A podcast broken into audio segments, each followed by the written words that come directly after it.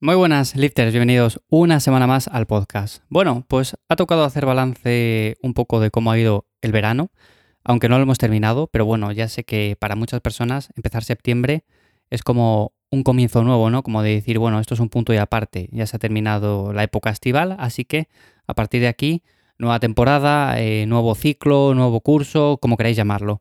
Pero para mí es verdad que, por ejemplo, a mí que me gusta el verano, pues hasta que no se vaya el sol, hasta que haya calorcito, hasta que se pueda estar por ahí en manga corta, todo eso para mí sigue siendo verano.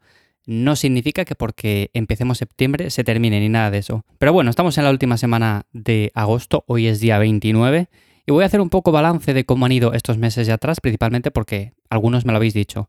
A ver, es verdad que terminé una definición, empecé la definición por enero más o menos, luego la terminé en primavera, antes de empezar el verano, y luego a partir de ahí lo que hice es ir subiendo poco a poco de peso. Me he mantenido en un porcentaje de grasa, eso sí, bajo. Considero que quizás demasiado para el objetivo que tengo, que es ir subiendo poco a poco de masa muscular, pero es verdad que a día de hoy tampoco me preocupa demasiado este tipo de cosas. No es como si me preguntas hace 10 años que mi objetivo era puramente ganar masa muscular, me importaba poco ganar mucha grasa corporal, todo eso. A día de hoy no, a día de hoy lo tengo más controlado y me gusta verme bien físicamente durante la mayor parte de tiempo posible.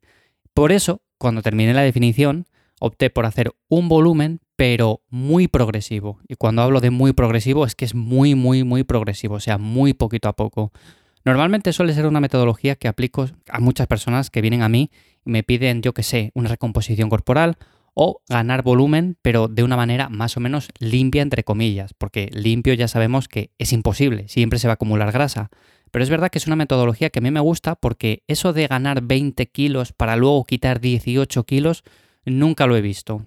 Es verdad que, como digo, yo al principio, hace 10 años, igual si me preguntabas, decía, bueno, pues me da igual ganar 10 kilos para quitar 8, pero ganar 20 kilos, ganar 25, 30 kilos, como he llegado a ver, me parece algo ridículo. Y más cuando, por ejemplo, estamos practicando un deporte que principalmente se orienta no solo en la salud, sino también en el ámbito físico, en verse bien físicamente. O sea, si yo, por ejemplo, parto de 70 kilos con un porcentaje graso más o menos bajo y de repente, de aquí a un año, me pongo en 100 kilos o ciento y pico kilos, pero tengo bastante grasa corporal, me veo mal físicamente, la cara me ha engordado mucho, tengo acné también, que se puede incluso llegar a desarrollar, bueno, pues qué lógica tiene, ¿no? Hay muchas personas que han llegado a ese punto y que luego les cuesta un montón volver al punto en el que estaban y solamente para haber ganado quizás 2 kilos, 3 kilos como mucho. Entonces, algunos dirán, bueno, pero porque seguramente hayan hecho las cosas mal.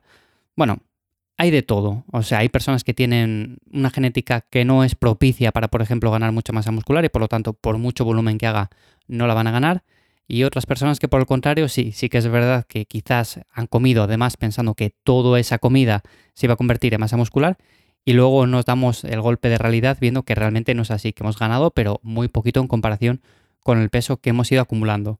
Así que yo cuando terminé la definición, bueno, pues principalmente lo que hice es eso, o sea, tenía un buen porcentaje graso, de hecho la definición fue una de las mejores que he hecho, pero en muchísimos años más que nada porque no me hizo falta bajar mucho las calorías, no me hizo falta hacer un montón de cardio, no me hizo falta meter, yo que sé, suplementos como un montón de cafeína, sinefrina, este tipo de cosas, que pueden ser una ayuda en una fase final, pero que si no lo necesitamos, bueno, pues mejor que mejor.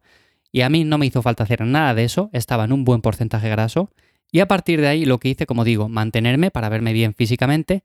Y ahora estoy en un punto en el cual peso alrededor de 4 kilos más que cuando terminé la definición, pero se me sigue viendo muy muy bien. Y a partir de ahora lo que voy a hacer es seguir subiendo progresivamente y cuando termine el año, pues veré lo que hago. Igual hago otra mini definición o igual sigo subiendo un poco lo que vea.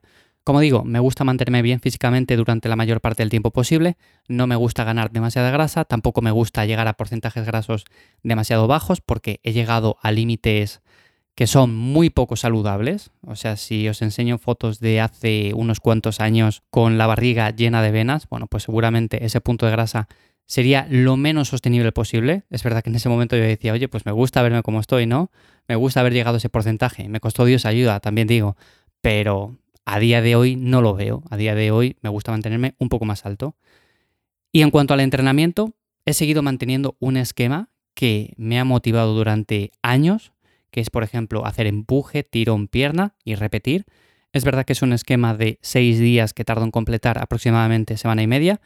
Y también he ido modificando el entrenamiento a favor de movimientos que quizás en un pasado no tenía tan presente, pero que a día de hoy le doy mucha más importancia. Tengo que hacer un episodio hablando de la importancia de saber entrenar bien y de cuidarse entrenando, porque no es lo mismo entrenar para hacerlo durante, por ejemplo, toda la vida, si se puede, que entrenar a lo loco levantando un montón de peso como a la técnica con un montón de consecuencias que luego a la larga pueden hacer que en 3-4 años no levantemos ni 5 kilos porque estemos destrozados.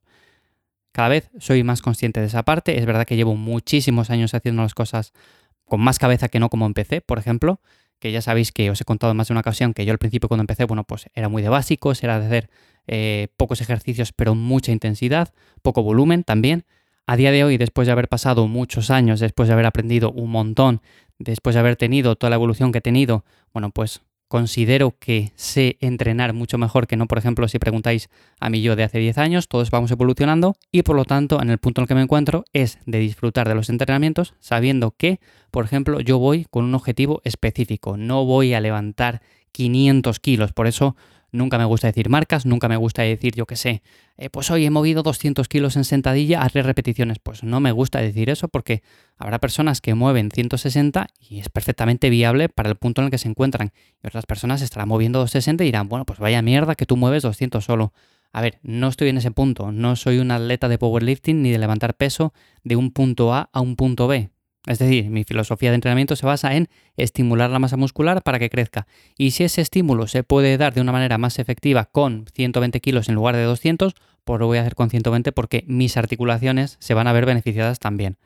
Así que bueno, simplemente un poco resumen para no extenderme en este episodio. Como digo, el verano ha ido muy bien, espero que vuestro verano también haya ido genial.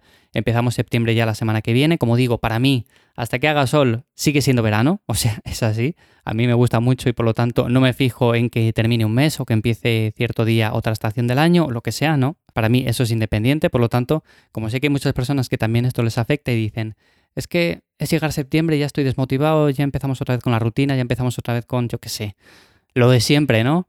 Bueno, pues para mí no, o sea, pensar que es simplemente un cambio de mes, no cambia nada más. Se puede seguir entrenando, se puede seguir eh, manteniendo la actividad, se puede seguir disfrutando del día a día, hace todavía buen tiempo, así que no nos volvamos locos con decir que a partir de septiembre cambia todo y nos frustremos. Pero bueno, lo dicho, este es un poco el resumen de cómo ha ido el verano, de cómo lo he hecho yo, o sea, sin ninguna locura, en realidad, lo que he ido comentando también en la newsletter, he mantenido la actividad, he mantenido los entrenamientos en la medida de lo posible, siendo flexible en todo momento, con la alimentación más de lo mismo, he ido ganando peso poco a poco, pero el porcentaje se mantiene muy muy bien. Y a partir de este punto, bueno, pues seguramente sí que suba de manera algo más agresiva, pero como digo, sin hacer locuras, que es lo importante. Así que nada, simplemente hasta aquí el episodio de hoy comentando un poco esto, charlando de este tema, que también me parecía interesante. Nos escuchamos de nuevo el jueves por aquí. Que paséis buen día. Chao.